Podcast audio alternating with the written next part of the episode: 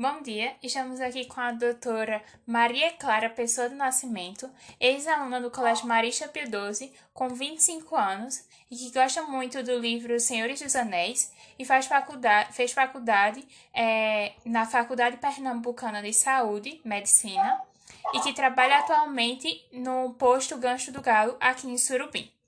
Primeiramente, agradeço por aceitar o meu convite de fazer essa mera entrevista e hoje nós vamos falar um pouquinho sobre o protagonismo feminino em meio à pandemia, tá?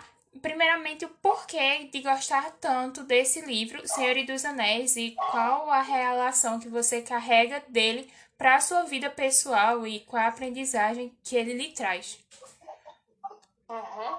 É, Senhor dos Anéis ele é um livro de fantasia e eu sempre me interessei muito por ficção científica e livro de, livro de fantasia. É, um, uma ambientação, o mundo que o autor criou, ele é bem realista, bem detalhista. Ele criou línguas e vários seres de várias raças. E é tudo tão bem, bem descrito que realmente parece real. Um elemento do livro que marcou bastante e que eu carrego é justamente o elemento da amizade, que é, durante todos os livros você vê um elemento bastante forte, é o que é o elo do, do livro todinho, da história todinha. A, a história só segue em frente por causa disso, porque para o objetivo principal ser, é, ser atingido, precisou por vários momentos, várias pessoas é, se ajudassem, entendeu? Um grupo, um grupo de amigos que inicialmente é, é, iniciam essa aventura sem nem saber realizar o que está acontecendo, só pelo fato de estar ao lado do amigo e, e persistem na, na, na caminhada até o fim. Nossa, muito interessante. Eu super realmente não conhecia. E eu tô louca agora pra ler, mais louca que antes. Um pouquinho sobre a tua profissão. O que te fez escolher medicina? Tipo, qual foi o momento da tua vida que tu falou assim, não, agora tá decidido. Eu quero ser médica para ajudar as pessoas. O que foi assim, o pontinho chave que te fez escolher essa profissão que é tão linda? Eu acho que foi, foi durante a escola, foi, eu acho que entre a oitava e oitava série do primeiro ano. E foi, na verdade, estudando história. É, não foi não foi uma decisão assim do dia para a noite, entendeu? Ela foi uma coisa que foi construindo, mas quando eu cheguei no terceiro ano eu já sabia, do segundo ou terceiro ano eu já sabia.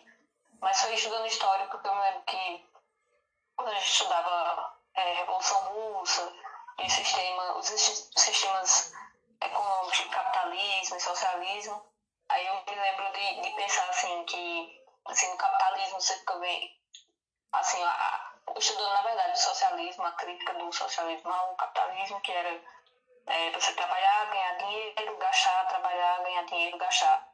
E aí eu pensava que algo na área de saúde, especificamente medicina, eu não ia trabalhar, ganhar dinheiro gastar, né? No processo de trabalhar, eu ia estar ajudando outra pessoa, então eu não, eu não ficaria nesse ciclo. Eu estaria ganhando algo a mais do que dinheiro. Nossa, muito interessante. Então, tipo, a o teu foco no teu trabalho é exatamente ajudar as pessoas, não é isso? É, dinheiro é bom, não, claro. É de graça, mas é exatamente isso. Acho que a recompensa humana, sei lá, é um, um obrigado, às vezes é muito maior do que dinheiro. É, e assim, por é... trabalhar em em posto, né, posto para a família, vocês têm um contato muito atrelado à população, né? Antes de qualquer hospital, vocês é que estão ali mais próximos, essas coisas, né? Exatamente. No, a, a saúde da família, né, que a gente chama, é justamente isso. Você, você fica próximo não só do paciente, mas da família, porque você vê terminando, acompanhando toda a família, né? O marido, a esposa, o filho, a mãe, a tia, a sogra. E tem uma dimensão real de todo da dinâmica. O ideal seria realmente o médico do posto ficar até o fim da vida naquele posto e realmente acompanhar desde criança até já tendo filho e às vezes neto. Nossa, muito interessante. É, e assim, mudando para outra direção, qual foi a pessoa que te inspira? Não só na tua vida profissional, mas também, tipo, na tua vida pessoal. Quem é que tu se atrela pra, tipo, conseguir caminhar com todos esses problemas de pandemia e tal, mas não perder o foco do que tu realmente quer? Hum, eu acho. Assim, várias. Acho que não são uma pessoa específica. Minha mãe me inspira bastante. Acho que não. Assim, para dar orgulho a ela, retribuir. Assim, professoras minhas da faculdade me inspiram, pesquisadoras, e acho que é isso. Assim, não tenho especificamente um nome, mas várias pessoas, sabe? Nossa, bem interessante. Mãe, a gente sempre tenta dar orgulho, né? E toda essa fase de escolher profissão, essas coisas, sempre pensa, tipo, em dar orgulho à nossa mãe. E eu tava pesquisando, eu pesquisei até a primeira médica brasileira, que foi Rita Lobato Velhos Lopes. E pelo que eu pesquisei, assim, a gente percebe que a mulher na medicina foi algo que demorou muito, né? Tipo, é, principalmente no Brasil, que é um país eticamente machista, né? Tipo, desde muito antigamente, mulher médica é algo que até hoje, em determinados locais, muita gente não aceita, né? Quando vai ser consultado por uma médica, diz, não, ela é médica, ela não vai entender, ela é mulher, ela uhum. é meio burrinha, como a gente escuta muitas vezes falando por aí da gente. E assim, tu já passou por alguma coisa desse tipo? É, de, de, de tipo não aceitarem fazer consulta ou alguma coisa que tu sentisse que era só porque tu era mulher? Tu já passou por algum desses problemas? Não necessariamente aqui no, no posto.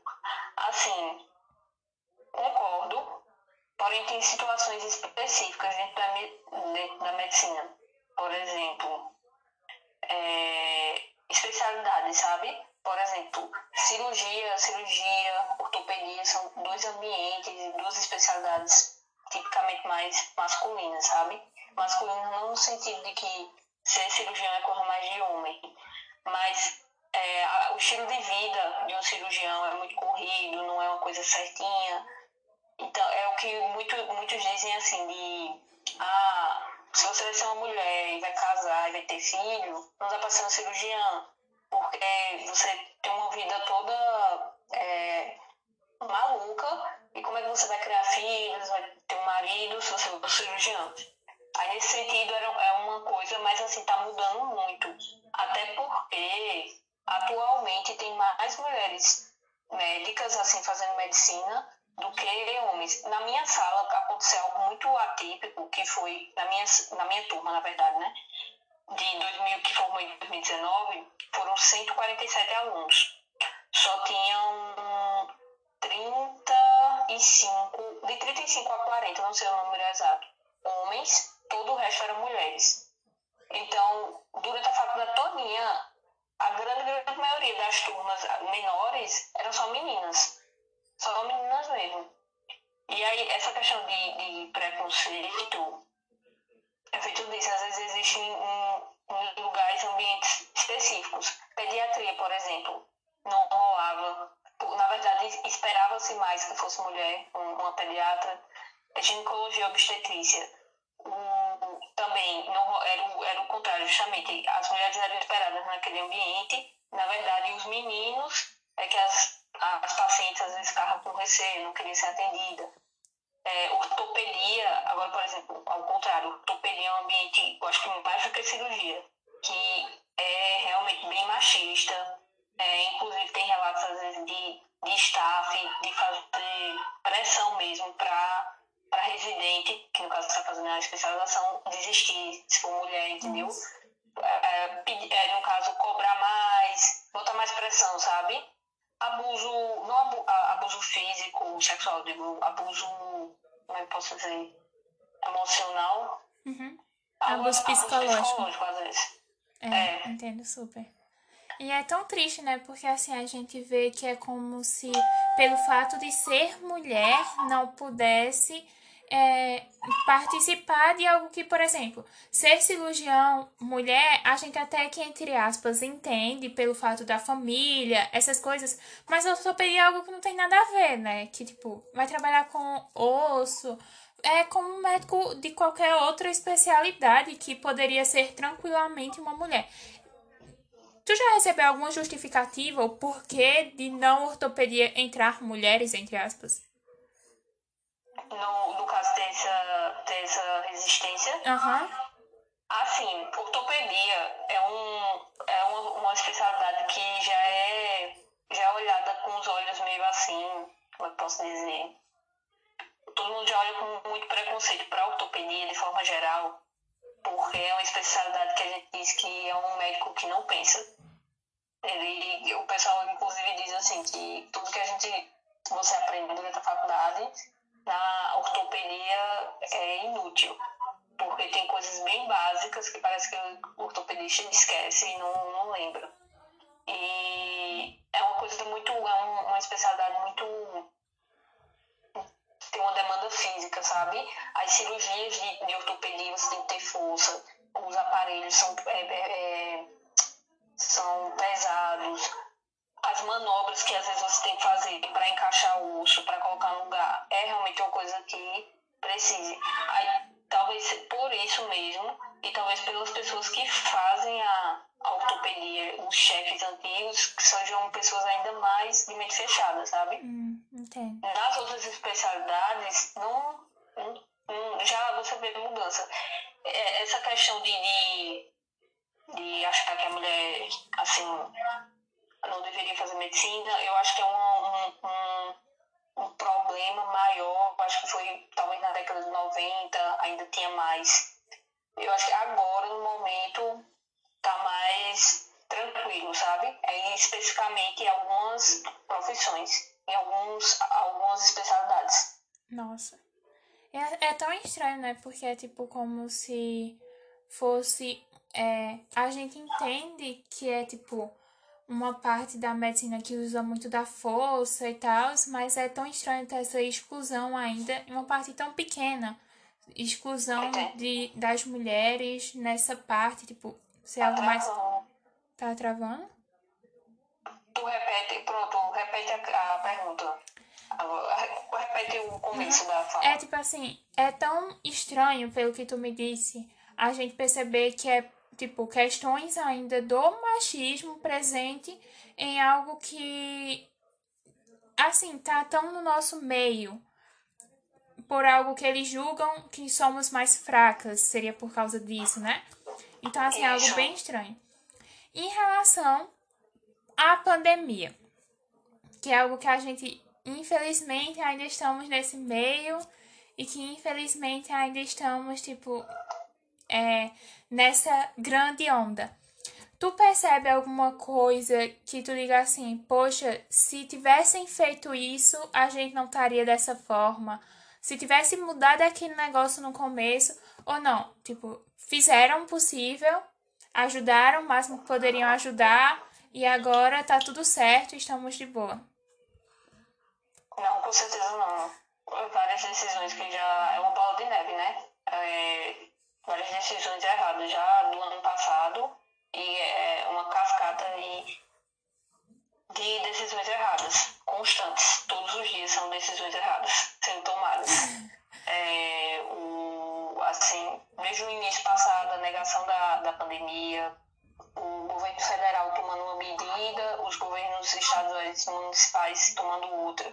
O governo federal, especificamente, indo de encontro com com o mundo todo, não só com o que os prefeitos e, e, e os governadores estavam fazendo. Era, na verdade, eles estavam em encontro que todo o outro, todo o resto do mundo estava fazendo. E coisas básicas, né? E naquele momento, se tivesse sido tomadas, eu não digo que agora a gente estaria super bem, maravilhoso. Mas teria evitado bastante mortes. E fora isso, investir e, e, e, propagar um discurso de que uma medicação, de que algumas medicações são eficientes, mas não são, não existe não tem estudo nenhum que mostre a eficiência desse, e eficácia dessas medicações para a corona, quando na verdade o que importa mesmo é a vacina. E não foi investido nada em vacina. Está sendo investido agora, mas está faltando vacina.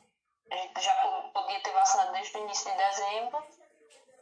É, são várias decisões erradas, não são poucas, não. Nossa. E qualquer pessoa, e são decisões tão grotescas que qualquer pessoa que não é da saúde sabe que que estava errado. Eu concordo plenamente. Em relação, por exemplo, ao remédio que tu citou, é, tu era a favor da, da composição desses remédios para é, acabar com o vírus, para curar pessoas que tivessem com vírus? Assim, logo no início, não sabia muito sobre a doença, e quando a gente não sabe muito sobre uma doença e tem muitos pacientes internados, é comum meio que atirar para todo lado. Você tenta várias coisas. Logo no início, logo em março, isso, fevereiro, março, né? E, o estudo que saiu com a hidroxicloroquina foi um estudo só com 40 pessoas. Foi bem pequeno. E pacientes que não estavam em estado grave. Eram pacientes leves a moderado. E a gente sabe que coronavírus leve a moderado, a tendência é a pessoa se curar sozinha. Então, eles deram hidroxicloroquina, mas não podiam ter dado água e dizer que água cura. A partir desse estudo, aqui o presidente achou que ia ser a luz do fim, a, a luz do fim do túnel, que não ia precisar fechar nem gastar dinheiro, e achou que isso aí ia ser a salvação. A pessoa ficar afoita sobre, essa, sobre isso há um ano atrás, ok, mas agora, um ano depois, depois de vários estudos, não tem o menor sentido. Ivermectina foi uma. Não sei porque até hoje também estão insistindo. Azitromicina não é nem citado internacionalmente. Só aqui no Brasil, eu não sei de onde o pessoal tirou a azitromicina e está fazendo uso. É algo tipo bem. Mas a azitromicina não faz efeito. É muito bom você falar disso, porque ainda existem pessoas que consideram isso e que são a favor disso, desse uso, principalmente medicados em casa, né? Automedicação ainda é algo que a gente vê muito, que as pessoas fazem, e quando a gente vê principalmente uma autoridade governamental, né, falando sobre isso, as pessoas ainda guardam mais na cabeça delas e levam aquilo como certo, né? Muitas vezes se automedica. E é algo bem, nossa, que está, de certa forma, é, dividindo um país em dois e fazendo com que não tome decisões adequadas para um todo, né? Pelo menos foi isso que eu entendi. É, e assim, é, para tu, na tua visão como médica, o que tu acha em relação é, a vacinação. Tu já disse que a vacinação é algo bem importante e que ela, é, que ela não está sendo monitorada de forma adequada, não foi isso? Mas em relação, por exemplo, é, a como o Brasil foi nessa vacinação, como o Brasil ele fez o mapa da vacinação e como ele está distribuindo essas vacinações para cada região do Brasil. Tu acha justo é, tem alguma coisa, tipo, alguma coisa contra, a favor? Tá indo tudo bem ou não? Deveria melhorar? É, novamente, um erro que já começou desde antes, porque já era para ter comprado é, quando as vacinas já estavam em fase final do processo, e já estava bem claro que estava caminhando para no final do ano ou no começo desse ano já estar tá pronta. E aí eles começaram a fazer as vendas, como a gente tá vendo na CPI, né? E não foi aceito. Então era para a gente já ter um, pelo menos 60 milhões comprados e no final do ano já está começando a vacinar. É, não concordo com a distribuição, mas só que fica difícil criticar a distribuição assim diferente entre estados, porque tem muitas coisas que tá partindo dos próprios, do próprio estado e não do, do do governo federal, como deveria ser. Porque vacinação no Brasil sempre foi uma referência mundial. E, assim, a, a vacinação do Covid está sendo uma vergonha, porque está muito lenta. O, o governo federal estava gastando com hidroxicloroquina para comprar, em vez de comprar insumo, em vez de comprar gases, em vez de comprar algodão, em vez de comprar seringa, porque mesmo que a gente tivesse a vacina, se a gente não tiver isso, não tem como aplicar, já era para estar aplicando muito mais. E assim, é coisa básica, novamente, de, saúde, de gestão de saúde pública. Vacinação, ela é muito mais eficaz do ponto de vista financeiro do que você manter um paciente internado, ou pior, no UTI. Um paciente no UTI gasta muito, muito dinheiro. O, o, o gasto que você tem com a vacinação agora, imediatamente, ou ano passado, poderia ser até alto, mas em dois, três anos a matemática ia fechar. Você ia ver que você ia economizar mil vezes mais investindo em vacinação do que, assim, esse, o número de, de, de leitos de UTI sendo ocupados, o oxigênio sendo gasto. O oxigênio é muito caro, muito caro mesmo. Então, é, não concordo. Mas é o que tá tendo, né? Infelizmente. É, eu queria agora saber, pra tu, qual é a sensação que tu tem sendo médica, trabalhando dia a dia, é, de uma forma assim, desgastante, né? Porque nós já estamos há um, um ano e meio de pandemia, vivendo nesse sofrimento, tendo diversas mortes e ainda perceber que existe aquela negligência, aquela negação, aquele descumprimento de regras, tanto de pessoas que a gente diz assim, ah, essa pessoa pode ser que ela descumpra porque ela precise, ela trabalha com isso, ela precisa estar ali nas ruas ganhando seu dinheiro. Mas tem pessoas que a gente vê que são muito ricas, mas mesmo assim acham que com o poder do dinheiro dela ou com alguma coisa do tipo, ela se cura ou se salva de uma doença. Qual é, tipo, o teu sentimento de meio que ter passado toda tua vida É só porque o, o, negócio do vídeo, ele disse que o máximo, eu acho que eu vou ter que botar pra gravar a partir de agora, entendeu? Ah, tá certo. Porque ele deu, ele pode Bom, aí qual é o teu sentimento em relação a isso? A meio que, tipo, é, ter estudado tanto, tantos anos, para ver que hoje as pessoas negligenciam algo que você fala como médica, como pessoa que estudou sobre uma doença que está matando. Não são apenas números, né? São pessoas é bastante frustrante, é, dá muita revolta. Eu já tive picos de revolta, vamos dizer assim, ano passado, aí depois eu me conformei.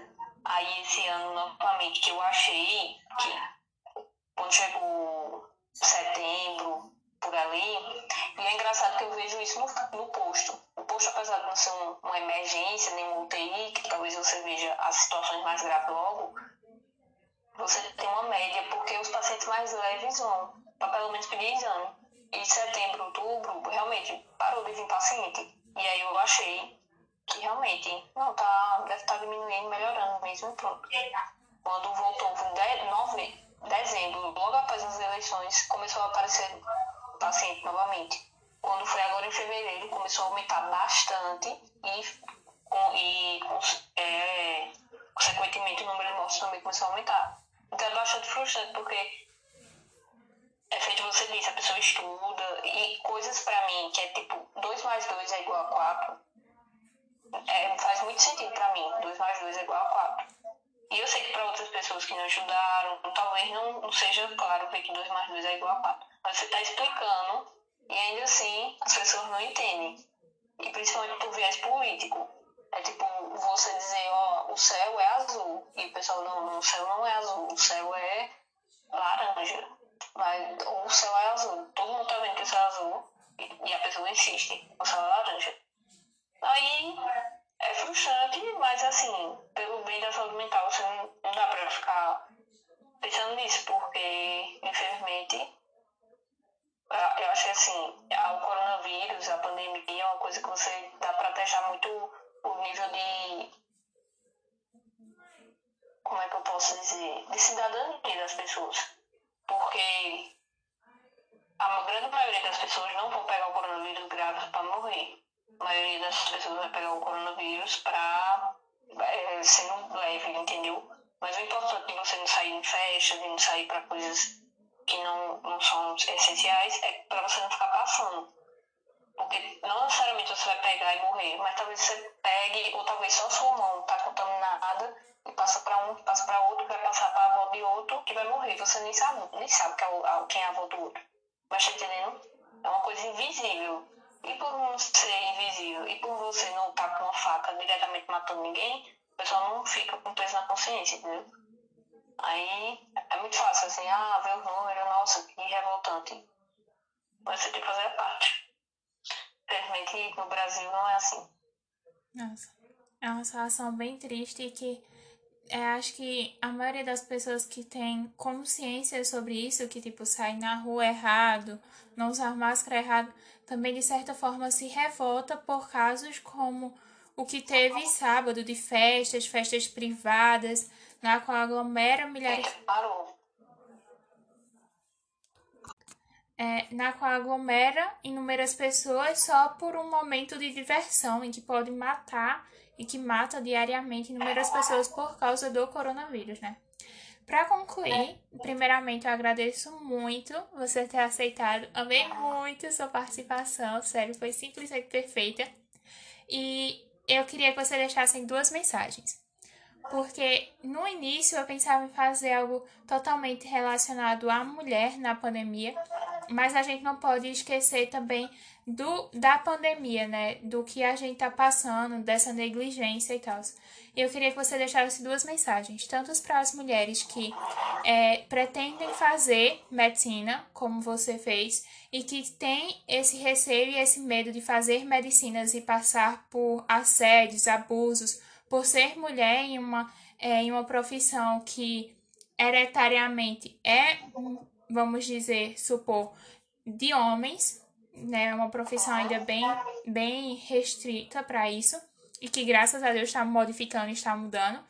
E também outra para as pessoas que ainda não vê a pandemia como algo que pode matar e que ainda acha que tudo que está sendo mostrado, todos os dados ainda são burlados pelas mídias e que o melhor a se fazer é não se vacinar e totalmente burlar as regras de restrição. Bem, o, a primeira mensagem seria para as meninas, né? É que, assim, independente da, de ser medicina ou de outro, outra profissão, da área de saúde, ou engenharia, que na verdade, engenharia é até pior, na verdade, em relação a isso. É que, assim, essas situações de machismo e de menosprezo e de abuso, você pode enfrentar, você pode não, você está sujeito a enfrentar em qualquer ambiente e assim, que isso não se torne um, obstáculo ou impeça você tentar fazer alguma coisa que você queira. É, atualmente tem muito, assim, o mundo está mudando, então muitas tem canais de comunicação, de denúncia, e algumas coisas estão, não estão sendo mais assim, colocadas debaixo do pano, entendeu? Então, que isso não se torne um, um obstáculo. Que você persista no seu objetivo e foque nele e as, diante de situações adversas, sempre conversar com alguém, sabe? Se for conversar com uma amiga, conversar com uma colega, conversar com uma professora e, e tem uma rede de apoio que pode ajudar. E se você ficar sozinha ou calada, pode ser pior, ter uma situação dessa. E é eu falei, assim, na medicina, alguns ambientes realmente são mais machistas, mas eu, eu não acredito que isso deva ser um obstáculo. Porque do mesmo jeito que vai ser na medicina, vai ser na, em outra profissão, vai ser em casa às vezes, na família, enfim.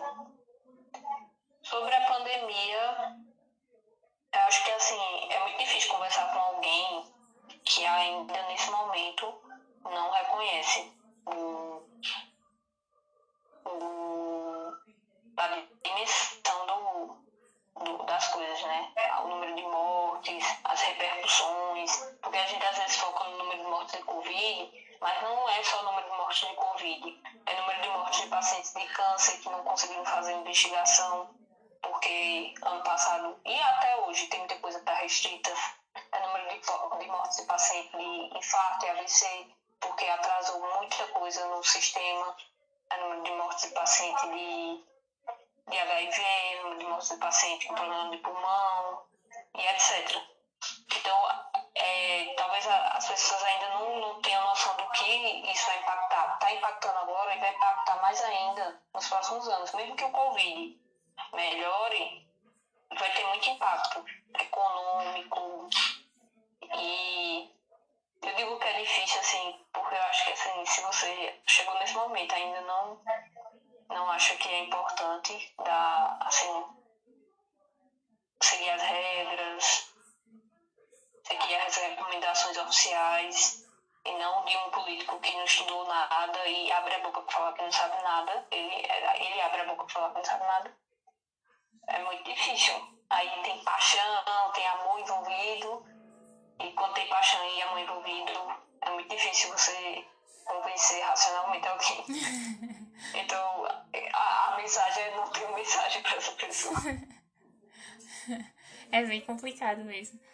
Eu te agradeço muito, muito, muito mesmo por você ter aceitado. Desculpa qualquer coisa que eu falei que estava é, errado. Li. E é isso. Muito obrigada. muito obrigada.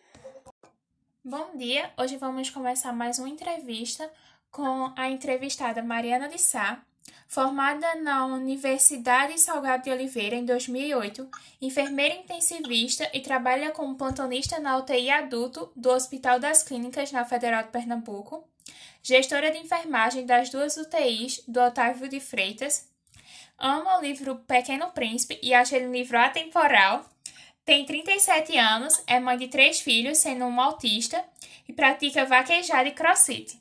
Primeiramente, muito obrigada por, por é, aceitar o convite de fazer essa entrevista e lhe desejar parabéns por conseguir fazer tudo isso, porque é muita coisa.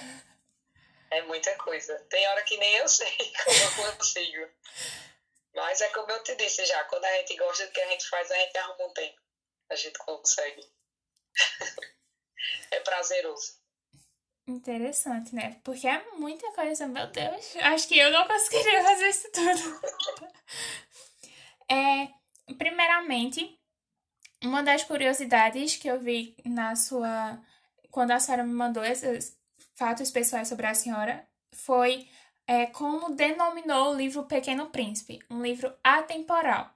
Por que ele receberia esse nome de livro atemporal? Porque ele é um livro antigo, ele é um livro que eu já li várias vezes, da infância até a vida adulta, e sempre eu tiro uma lição dele e consigo achar ele, mesmo tendo sido escrito há um tanto tempo, atual. Sempre traz um ensinamento novo. Então, se não é um livro para você ler uma vez e não.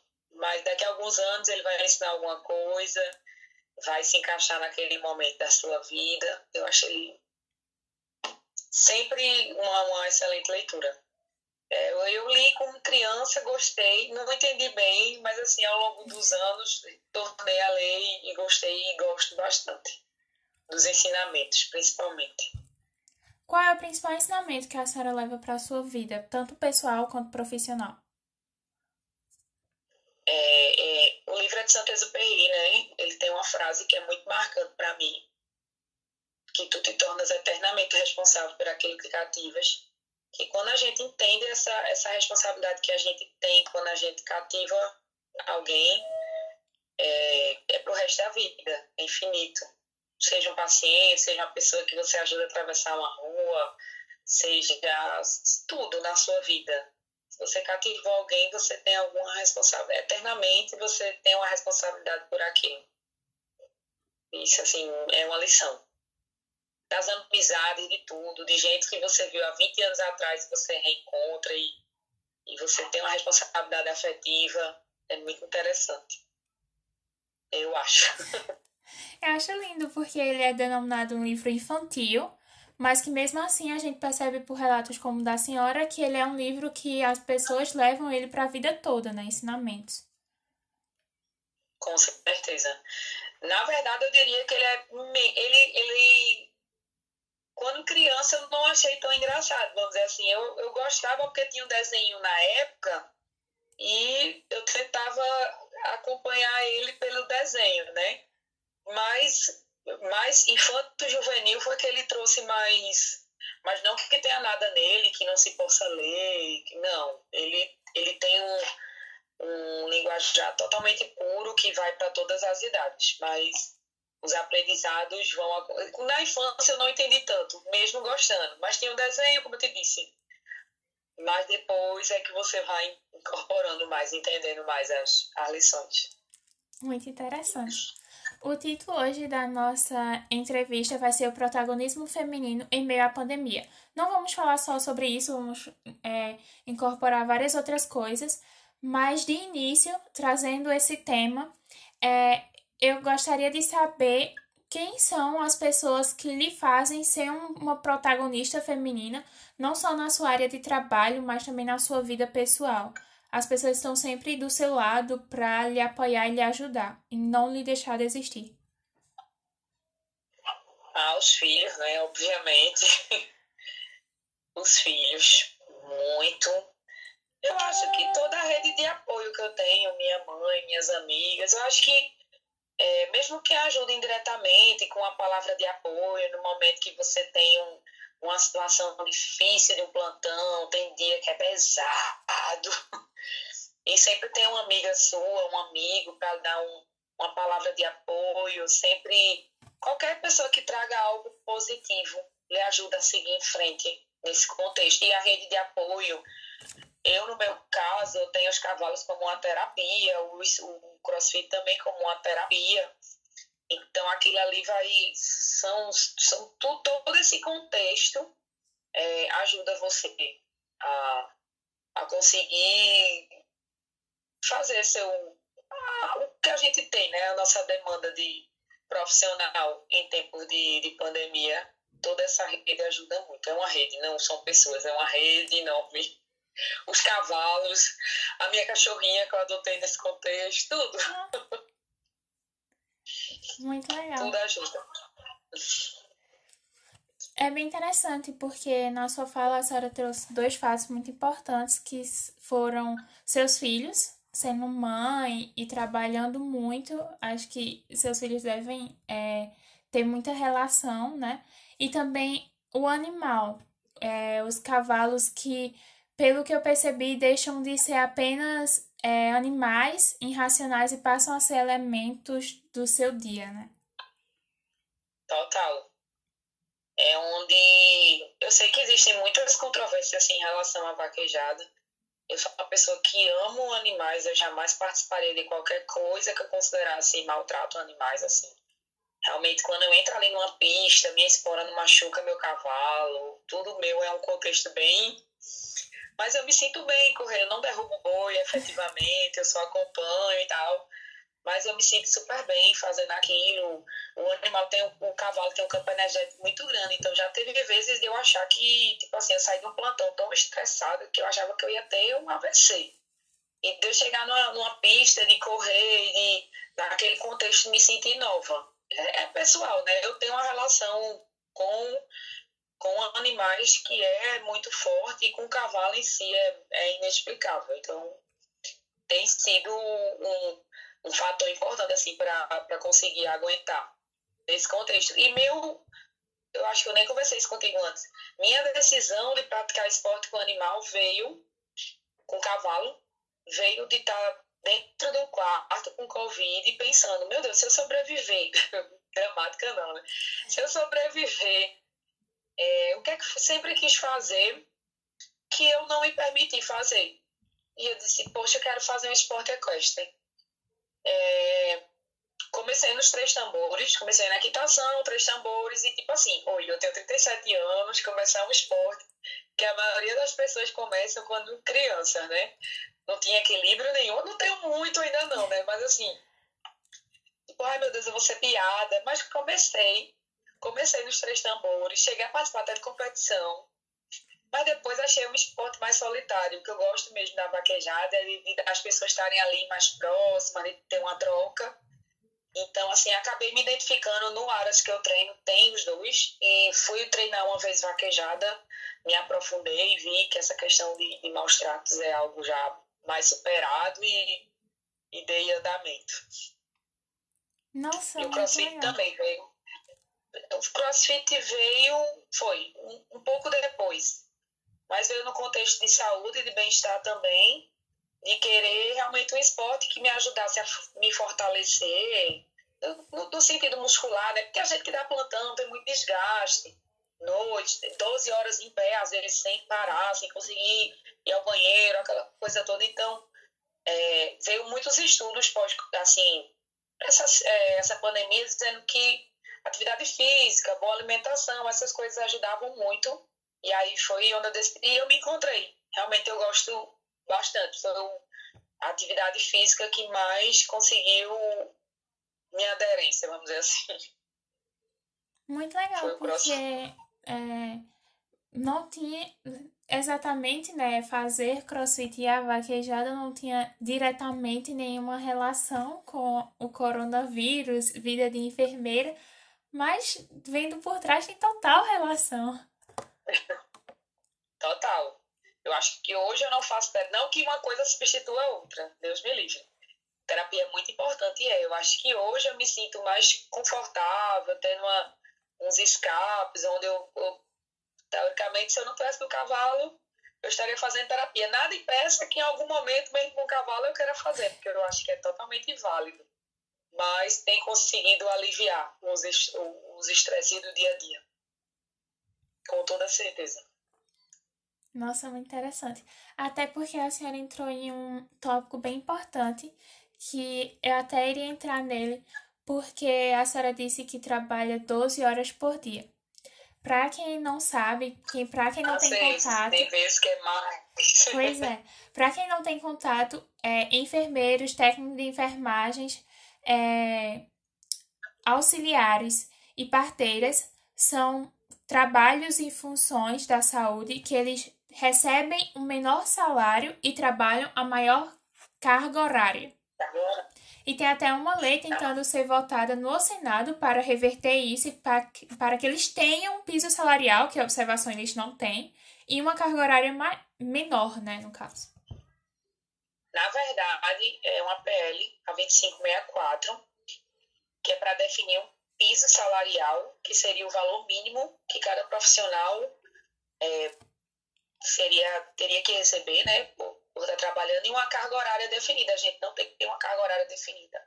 Então, acontece aí de muitos, é, muitas empresas, muitas prefeituras, enfim, muito, é, se apropriarem disso para é, é, trazer para a enfermagem, de certa forma, é, plantões exaustivos, salários baixos, enfim. Eu acho que esse contexto de pandemia vem muito a trazer o, o enfermeiro, o profissional de enfermagem, como protagonista e entender gente, as pessoas que não tinham contato com profissionais da área passaram a ver, né, assim, a ter uma visão do qual árdua é a profissão, entender que a gente precisa estudar muito, que a gente precisa se dedicar muito, que a gente precisa estar muito bem é, para dar o nosso melhor e que nada é mais importante do que a vida do outro. Então, como é que a gente vai estar bem se na casa da gente a gente não puder estar arcando com as contas que a gente tem, se a gente não consegue descansar porque tem que ter dois, três empregos, enfim. Vem para, de certa forma, trazer um pouco de dignidade. Não é privilégio, não é ninguém, ninguém vai ser rico com esse piso aí que estão propondo. É só para a gente ter uma, uma dignidade, assim, diante de tanta luta mais ou menos por aí. Eu até estava pesquisando as cargas horárias em si e não querendo comparar profissões, nem dizer que uma profissão é mais importante que outra, mas vendo por outro lado. Não, sim, claro. Vendo por outro lado, os médicos eles trabalham em média de duas a quatro horas por dia. Já um plantonista enfermeiro, técnico de enfermagem, eles trabalham de 12 por 36. Então, é, são trabalhos que os dois têm sua importância, mas que é muito mais exaustivo, muito mais cansativo um enfermeiro trabalhar 12 por 36, enquanto o médico trabalha 4 horas por dia, né? Não querendo comparar, mas só mostrando a distância e é, a divisória de um trabalho por outro que muitas vezes é esquecido, né? Na verdade, eu acho que é assim no meu caso, trabalho UTI, médicos dão plantões, assim, a quantidade de plantões é são plantões de 12 horas também. Enfim, a carga horária do, dos concursos que eu trabalho, é, basicamente no Estado é a mesma coisa, é, no Federal é um pouco menor, não tem tanta diferença não. Mas, assim, são trabalhos tão exaustivos quanto. Eu acho que o que eles ganham é justo. Ou talvez eles achem que precisem mais, enfim, eu não estou aqui para julgar. Mas eu não vou julgar que eles trabalham menos, porque, pelo menos na minha vivência, trabalham muito, muito. E a gente, assim, quanto equipe, eu não tenho o que falar. Mas eu acho que está na a pura enfermagem ser 80% da mão de obra, vamos dizer assim, de um hospital, fica muito difícil conseguir essas conquistas salariais, porque atinge diretamente é, essa parte financeira. Mas, assim, é, tem que se ver de onde esse dinheiro vai sair, mas de certo, tem que se ter. A enfermagem precisa ser moralizada, não porque o médico trabalha menos ou fisioterapeuta, não.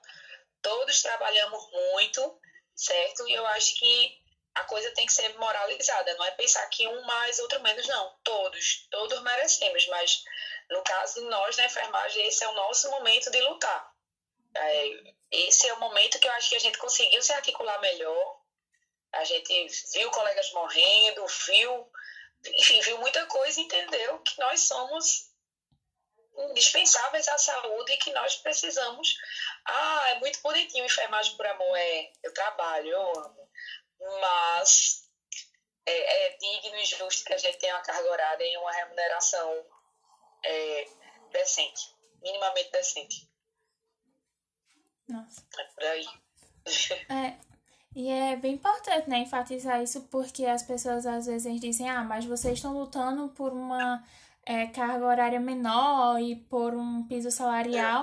Mas cadê o amor à profissão? Mas a gente não come amor, a gente não paga conta com amor, né? Entra bem isso também. É, mas, olha, quando o profissional ele tá bem remunerado, tem uma carga horária justa, o rendimento dele vai ser outro. Quando ele entende que, que aquilo ali é para ele, aqui, aquele tempo menor, não é para ele se entupir de emprego, e sim para ele ter um tempo para estudar, para se aperfeiçoar, para estar com a família que isso é qualidade de vida e com, com aquele salário em um ou dois empregos no máximo, isso vai conseguir é, trazer dignidade para ele para a família dele, entendeu? Não tem, não tenho palavras. É, eu trabalho em, em duas esferas, em uma que a, é, a remuneração é bem melhor, e é totalmente diferente o comprometimento. Ah, mas o interesse é não. Como é que você sai de casa, é, pensando em uma feira, em uma conta que você não tem condições de pagar. Lógico que isso vai comprometer por mais amor que você tem à sua profissão. A remuneração justa, não é, como estou dizendo, riqueza. Esse piso não vai dar riqueza a ninguém. Mas é justa. É ter a tranquilidade que eu tenho dinheiro para arcar com minha feira, com minha conta de luz, com meu combustível, com minha passagem, com a escola dos meus filhos, enfim. É minimamente isso o amor existe, mas também tem que, tem que receber o justo por aquilo que a gente ama, né? Sim, sim, claro. É, entrando um pouquinho no nosso tema protagonismo feminino. A enfermagem é uma profissão na qual a sua maioria são é, trabalham mulheres, não é isso? Isso. É bem, bem maior o número de mulheres na, na enfermagem tem homens maravilhosos, mas o contexto feminino é bem, bem maior. É uma, uma profissão bem.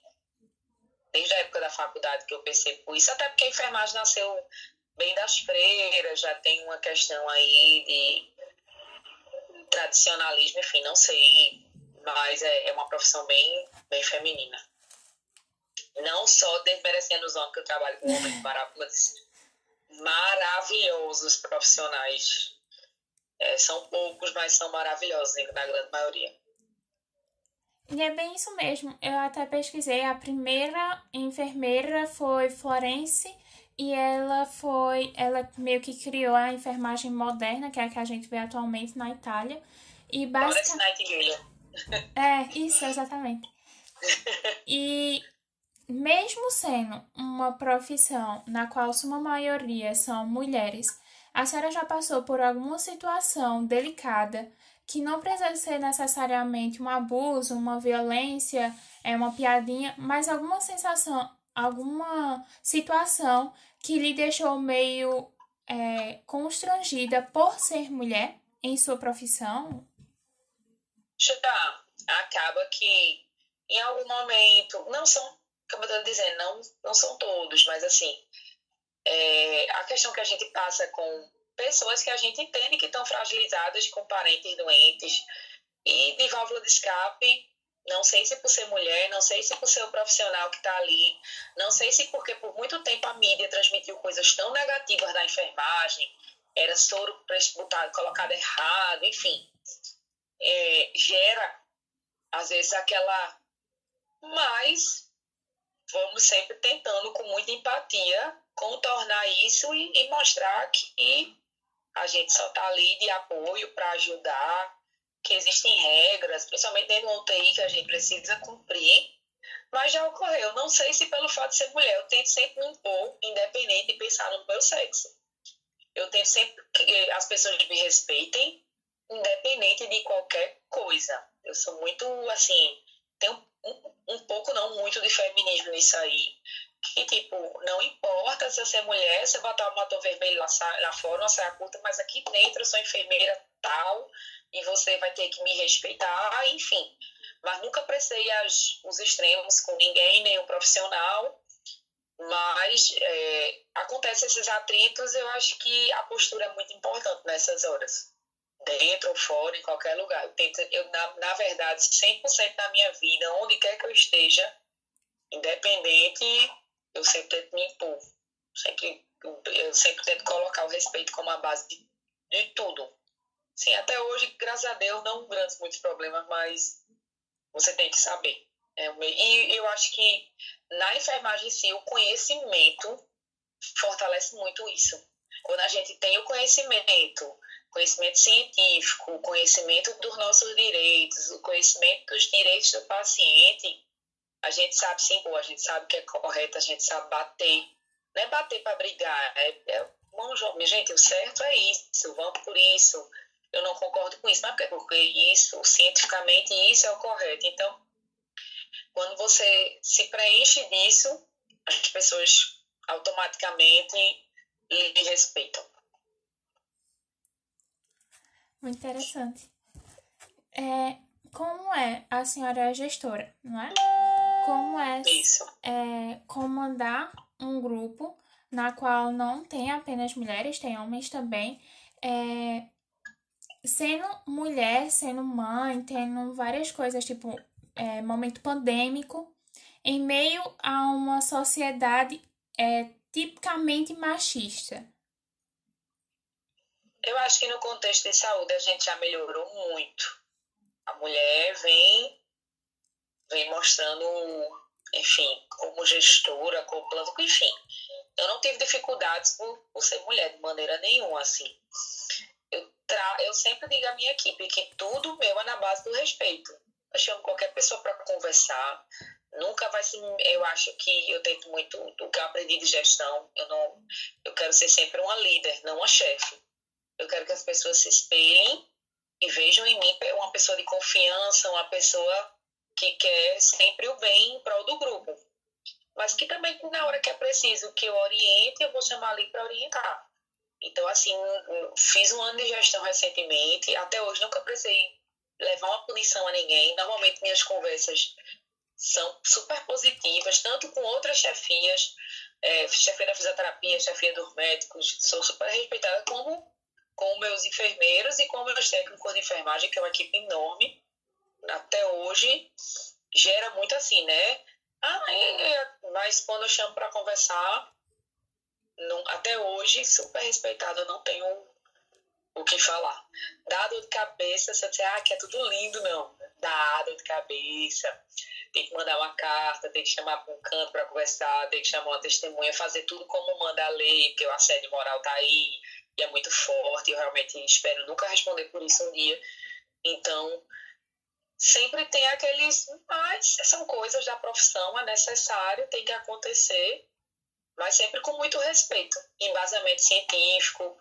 Olha, você está fazendo isso dessa maneira, você tem alguma coisa nova que é essa maneira? Não, então vamos fazer da maneira que até então é a correta, é essa. Enfim, com muito jeito, tenho conseguido levar com muito respeito a minha gestão.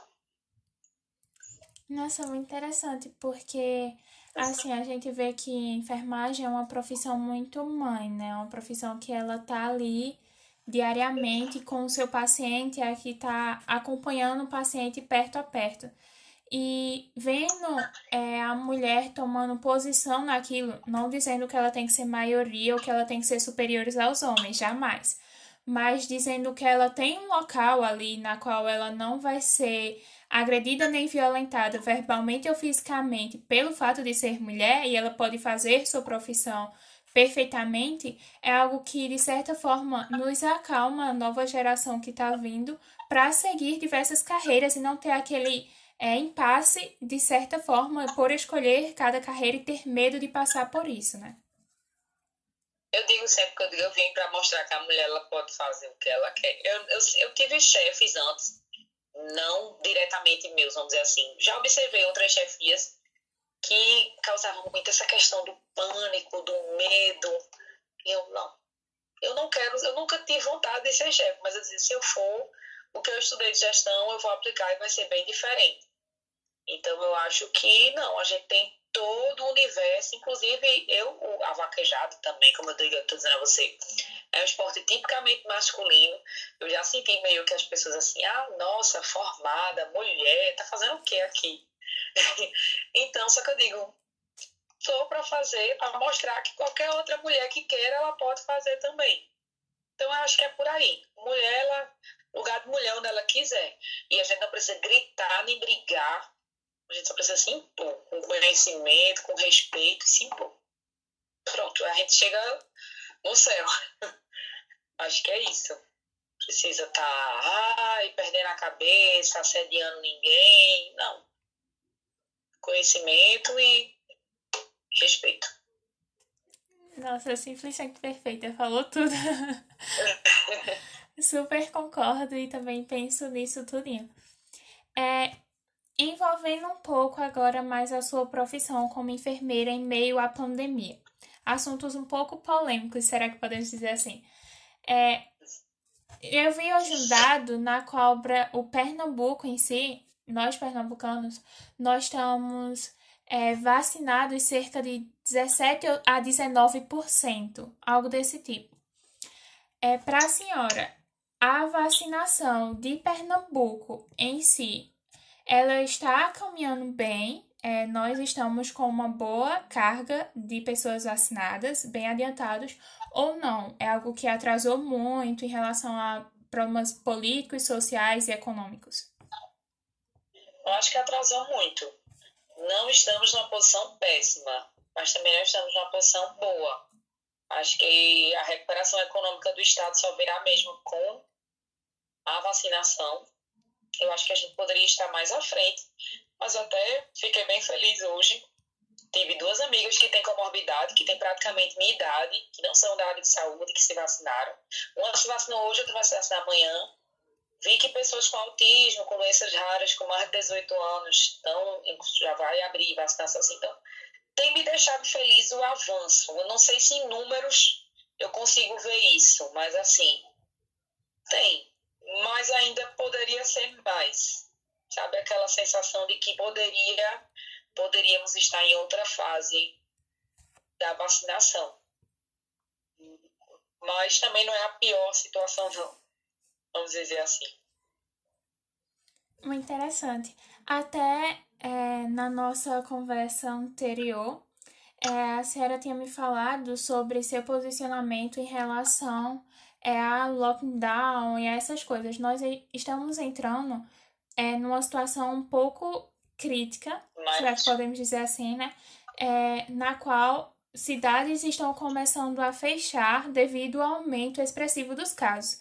Eu não sei exatamente como tá em, em Recife, a senhora poderia até me dizer, mas pelo menos aqui na cidade onde eu moro, todos os hospitais estão totalmente lotados sem nenhuma vaga.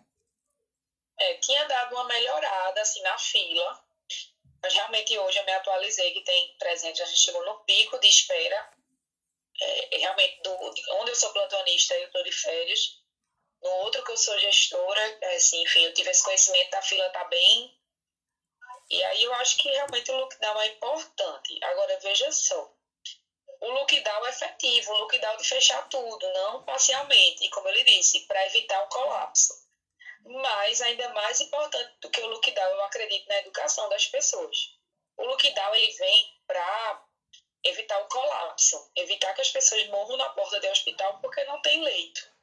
Mas eu acho que a articulação por mais leitos, eu acho que a educação é primeiríssimo lugar.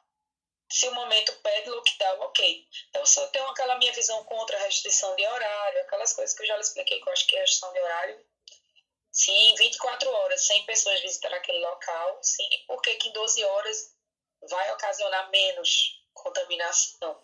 Então, se a gente trabalhar com as pessoas utilizarem máscara, é, álcool gel, distanciamento, eu acho que vai ser muito mais efetivo do que reduzir horário. Mas o lockdown, em situações de evitar colapso, ele tem que ocorrer, infelizmente. Eu tenho muitas ressalvas em relação à economia. É, eu sei que a longo prazo os problemas que o lockdown trazem são enormes, mas para evitar um colapso com a fila com 300 pessoas, eu sou obrigada a, nessa situação, a concordar. Mas que ele ocorra de forma rígida e geral, sem diferenciar. Vai, vai para todo mundo e pronto. E... Mas aí eu não sei que contexto vai ser. Medidas restritivas eu tenho minha ressalva. Eu acho que nem soluciona tanto como essa questão de redução de horário e, enfim, prejudica os setores. Então, no que dá, no que dá o real, educação e restrição de horário, eu tenho minha visão.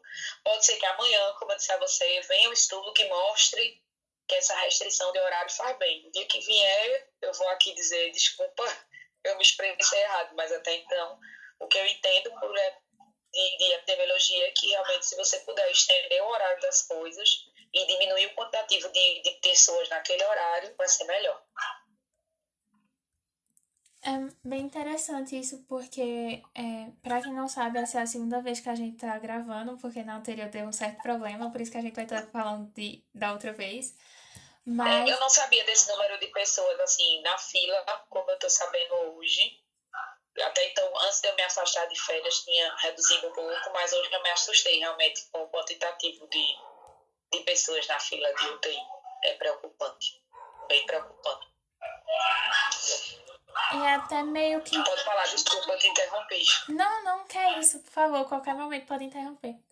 E é até meio que estranho, porque se a gente lembrar o que a gente passou no passado, nós estamos, a senhora pode até concordar comigo ou discordar, né? que nós estamos numa situação um pouco mais delicada, né? Nós estamos passando por uma situação na qual UTIs totalmente lotadas e às vezes a gente ainda encontra é, movimentos, festas é, e coisas que deveriam é, fazer com que as pessoas não aglomerassem, mas que infelizmente as pessoas ainda aglomeram, as pessoas ainda negligenciam, ainda é, fecham os olhos para algo que está ainda. Estamos há mais há quase um ano e meio passando por isso e ainda tem gente que não acredita, né?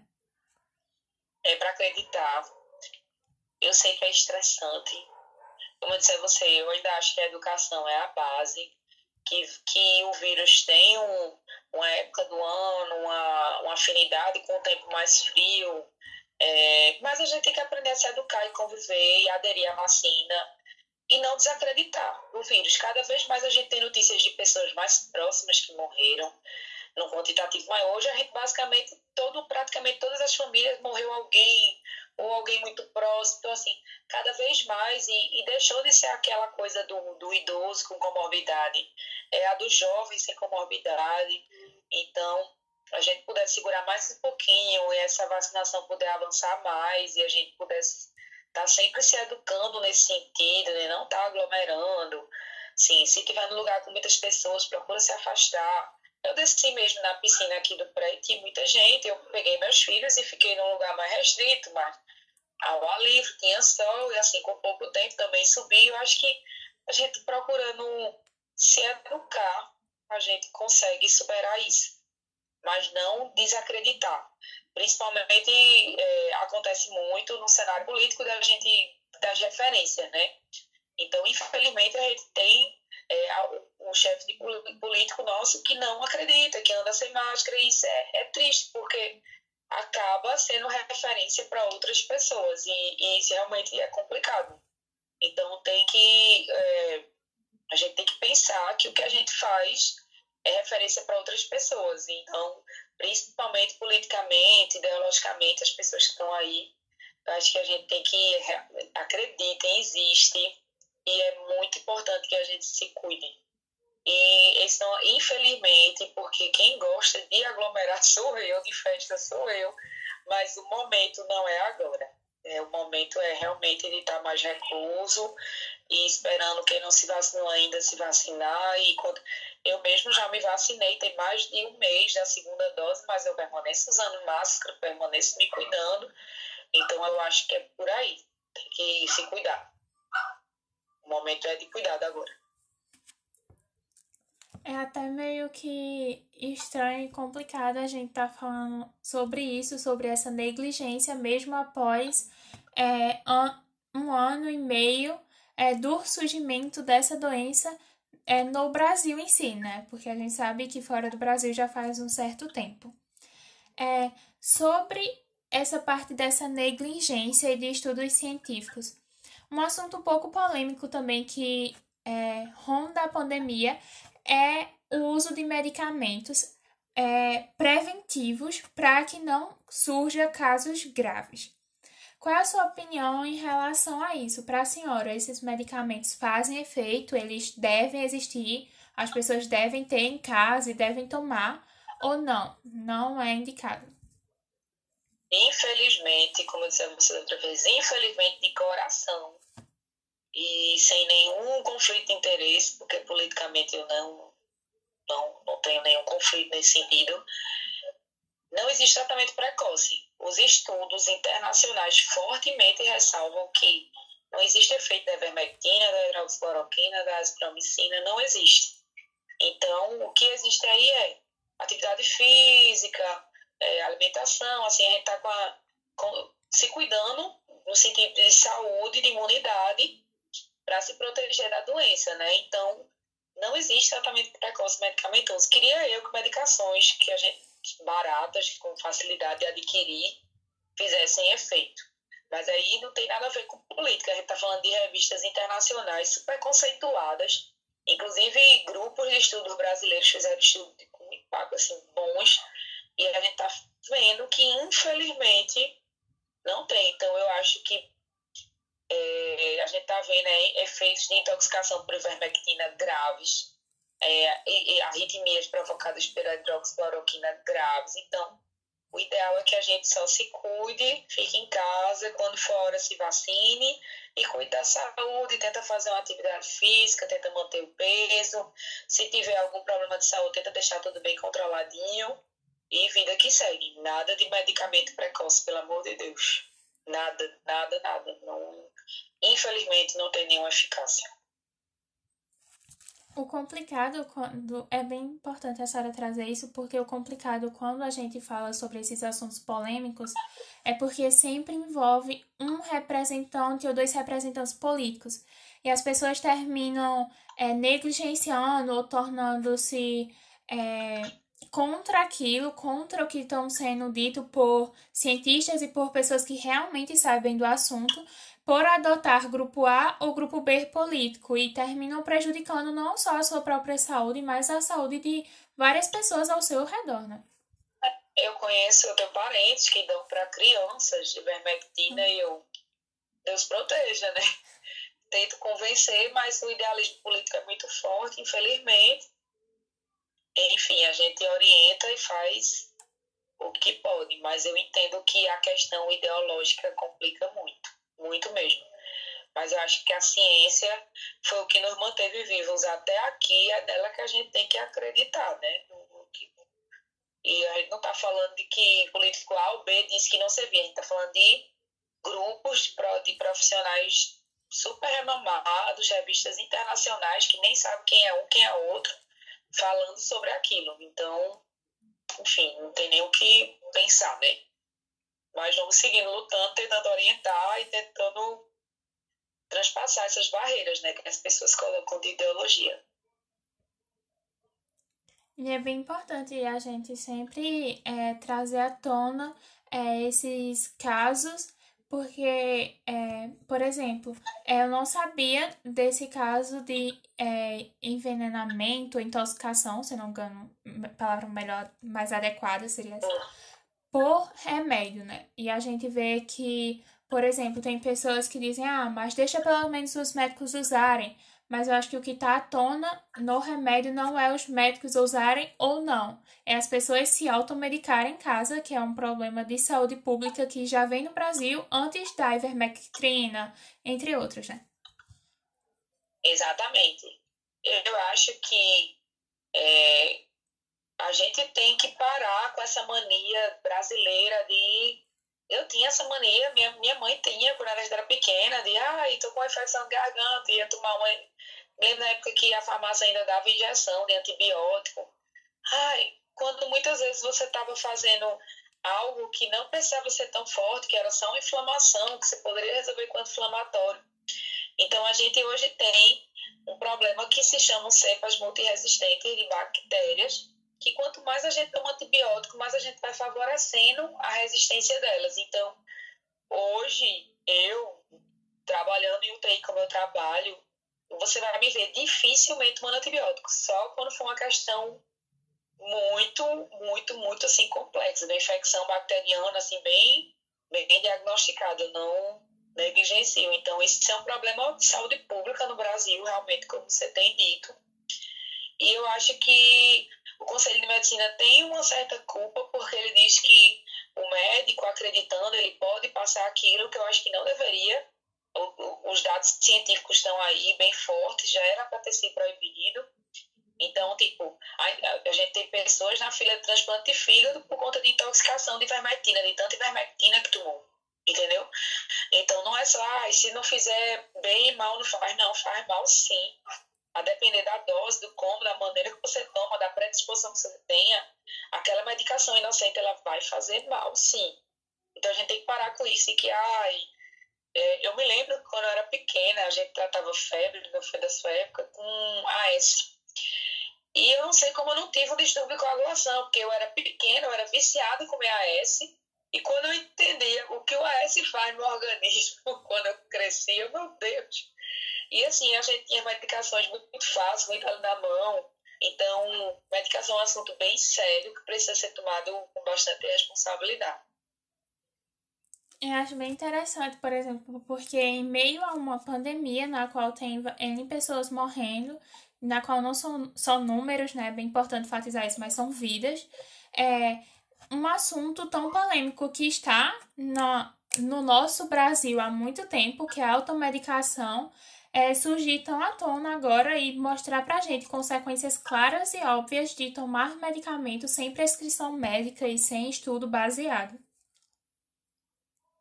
Sim, verdade. A, a, a precisa se ter evidência, né, para você tá tomando aquelas coisas. Tem gente que ouviu falar que corticoide na minha gente, corticoide tem que ser dado no ambiente hospitalar, com paciente, com a doença um pouco avançada. Então, é, nada de, de se automedicar em casa, de ficar. Não. Acredite na ciência. Tratamento precoce não existe. E vamos parar de se automedicar, que é muito importante. para evitar essas, essas cepas multiresistentes aí. Inclusive essas variantes também. A gente se vacinar logo, se cuidar, ficar em casa até quem pode, né? Eu não, tenho, não me sinto bem dizer para ninguém que deixe de trabalhar, eu sendo funcionária pública, apesar de ser uma profissão que eu me arrisco, mas eu acho que tem gente que tem que trabalhar, não tem o que fazer. Então, mas quem puder, fica mais resguardado ali e vamos esperar se vacinar para quando a gente tiver um quantitativo de pessoas vacinadas, tá retomando a vida normal. Não sei se a gente pode dizer que um dia a gente vai ter vida normal depois disso. Mas, enfim, a vida que a gente deseja, que a gente não valorizava, que a gente vai valorizar tanto agora. É até estranho né, a gente falar sobre vida normal em meio a, um, a uma situação que a gente tá todo dia descobrindo coisas novas e tendo que nos acostumar com coisas novas. E até de certa forma trazendo mudanças para o nosso bem, né? Porque, por exemplo, a gente saía na rua gripados e não usávamos máscara e terminávamos passando para outras pessoas uma gripe, entre aspas, comum. E para a gente era inocente, né? Mas quando pegava um idoso, quando pega uma criança mais vulnerável, acaba se tornando algo complicado. Eu também tenho essa impressão. A gente olhava as pessoas na China, né? A China era Japão, não me lembro, usando máscara. Deus, por causa de uma gripe. Mas a gente hoje meu Deus, né? Tinha que passar por isso para entender a necessidade e o cuidado com o outro. Que não é só cuidar de si, é cuidar do outro também, a responsabilidade com o próximo. E até forma de higiene, né? Porque, como a Sara estava dizendo, é uma gripe sim, simples, né? E que em outros países, principalmente da Ásia, já eram utilizados máscara, álcool em gel, e que pra gente, a gente vê uma pessoa andando de máscara na rua, ou porque ela estava com uma doença é muito grave que ela não poderia pegar, nem estava com a sistema imunológico muito baixo, ou porque ela era consideravelmente frescurenta, não gostava de ter contato físico com ninguém, e hoje a gente percebe que é uma relação de higiene, né? Começou a ser o nosso novo normal, como a gente tanto relata atualmente. É verdade. Vida nova. não tão agradável, né? Porque a gente gosta de uma aglomeração, mas. E eu adoro um batom vermelho, minha máscara vive manchada. Mas é assim mesmo. A gente tira uma foto só e posta e tá tudo certo. Pois é. E principalmente nós brasileiros que somos desse meio de aglomeração, gostamos de uma festa e tudo mais, ver nesse tempo, acho que tá sendo meio difícil nos acostumarmos. Exatamente. Não tá fácil, mas a gente vai se adaptar. Como eu disse a você antes, com educação, se educando, entendendo as necessidades que vão surgindo, a gente tem que continuar de alguma forma. Todos precisam continuar. Mesmo que a gente considera é, não necessário, como eu disse a você antes, como os bares, como as festas, tem muita gente que depende profissionalmente daquilo e só sabe fazer aquilo e precisa ser relocado de alguma forma. Então, eu desejo que isso passe logo, que a gente venha, porque não? Festa é necessário sim, as pessoas precisam ter um momento de lazer, de brincar, existem as tradições culturais aí, enfim, eu acho que aprendendo a, a respeitar o distanciamento de uma forma mais controlada agora, usando máscara, enfim, quem sabe em breve a gente não consiga ter os bares, as festas, os eventos funcionando, porque são indispensáveis para quem trabalha, para quem bota a comida da sua família na mesa é indispensável. Mudando um pouquinho de assunto rapidinho, só para nós finalizarmos, é... quais são os estereótipos que a senhora já passou, não por ser exatamente mulher, mas por ser enfermeira, por ser mãe, enfermeira ou por trabalhar nessa profissão que muitas vezes antes da pandemia, que uma das coisas boas que a pandemia trouxe foi visibilidade para o público é, trabalhista de enfermagem, mas que antes da, é, da pandemia era muitas vezes esquecido. É como eu te disse antes, né? Eu já sofri muito com aquela história. Nossa, por, por ter conseguido teoricamente está numa situação de concursada ou de concursos bons e tal. É, Mariana, porque você nunca fez medicina, você é tão inteligente e aquilo sempre me chocou. Porque eu acho que a enfermagem merece pessoas de destaque. Então, eu quero ser uma pessoa de destaque na minha profissão. Eu quero ser uma referência. Eu acho que a enfermagem precisa de pessoas que estudem, que, que se sobressaiam e que sejam referências, e não necessariamente só na medicina ter pessoas de destaque, não. Eu quero que exista em todas as profissões, na fisioterapia, na terapia ocupacional, enfim, onde quer que seja, que toda profissão tenha as pessoas, não falo de destaque financeiro, falo em relação a ser referência, em você, ah, uma enfermeira intensivista, poxa, que massa, eu quero que alguém olhe para mim e diga, é impossível. Não, ela tem três filhos, ela foi lá e aconteceu, por que eu não? Entendeu? Não necessariamente, ah, pelo fato inteligente, eu teria feito medicina.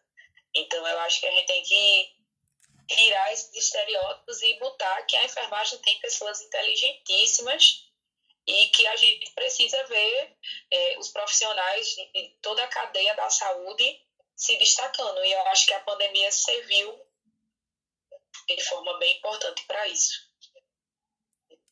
Para trazer o contexto do, do, não só do médico, mas de toda, toda a cadeia que envolve ali a saúde. Inclusive o porteiro, serviços gerais, se nenhum fizer sua, sua se os serviços gerais não limpar da maneira que vai limpar, a recepção não barrar aquela pessoa com fé, enfim.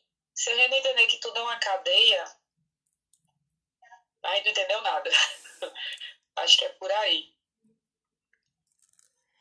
Uma das coisas que eu até falei na entrevista anterior e que eu vou repetir nessa é que uma das coisas que eu mais amei em toda a entrevista é sempre o seu amor pela profissão.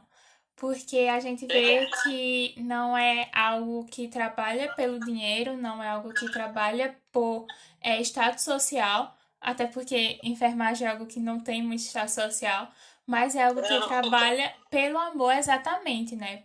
Que tá tipo é cansativo, é doloroso, é trabalhoso, mas que está ali por amor. E é algo que me admira muito na senhora, na sua forma de ver sua profissão. Mas eu acho que é isso, a gente precisa dar esse gás para quem está entrando. É, não, eu já vi colega minha dizendo, ah, minha filha não vai fazer enfermagem. Eu disse, meu Deus, se meu filho quiser, ele vai ter todo apoio.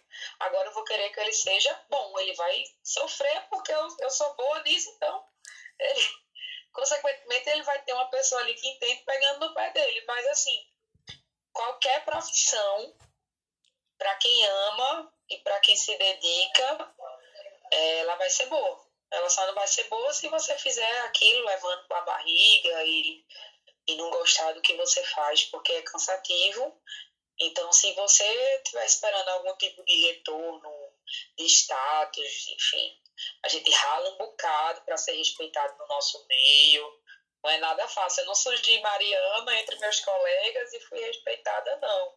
Eu fui ali estudando, indo para congresso, comprando livro e fazendo, e publicando um estudo, e discutindo, entrando numa roda e mostrando que a enfermagem pode sim, por que não? Que aquilo não é só assunto de medicina, não é só assunto de fisioterapia, e enfim. A gente vai ocupando nossos espaços, né? Se, se, se colocando e, e, mostrando que é uma profissão linda. E não é uma profissão, é uma profissão de amor, mas é uma profissão científica, que os cuidados são estudados. Porque isso, porque se eu colocar o paciente assim, eu vou evitar isso. Né? Então tem muita ciência na enfermagem também. Não é só a mãozinha na cabeça o coração, não. É muita ciência que a gente coloca ali. Então merece, merece muito um, uma posição de tem mais destaque, mais respeito na sociedade e, e no SUS e, no, e na saúde em si. Nossa, eu lhe agradeço muito por é, ter disponibilizado um pouquinho do seu tempo em meio a tantas coisas é, para poder é, me dar a oportunidade de lhe entrevistar. Amei muito lhe entrevistar. Desculpa qualquer coisa que falei. Desculpa ter que repetir a entrevista duas vezes devido a um completo erro. Eu que peço desculpa, porque a vida é tão. Mesmo de férias, é, é muita correria. É menino, meus meninos continuam tendo aula e as coisas continuam, né? Rolando, enfim.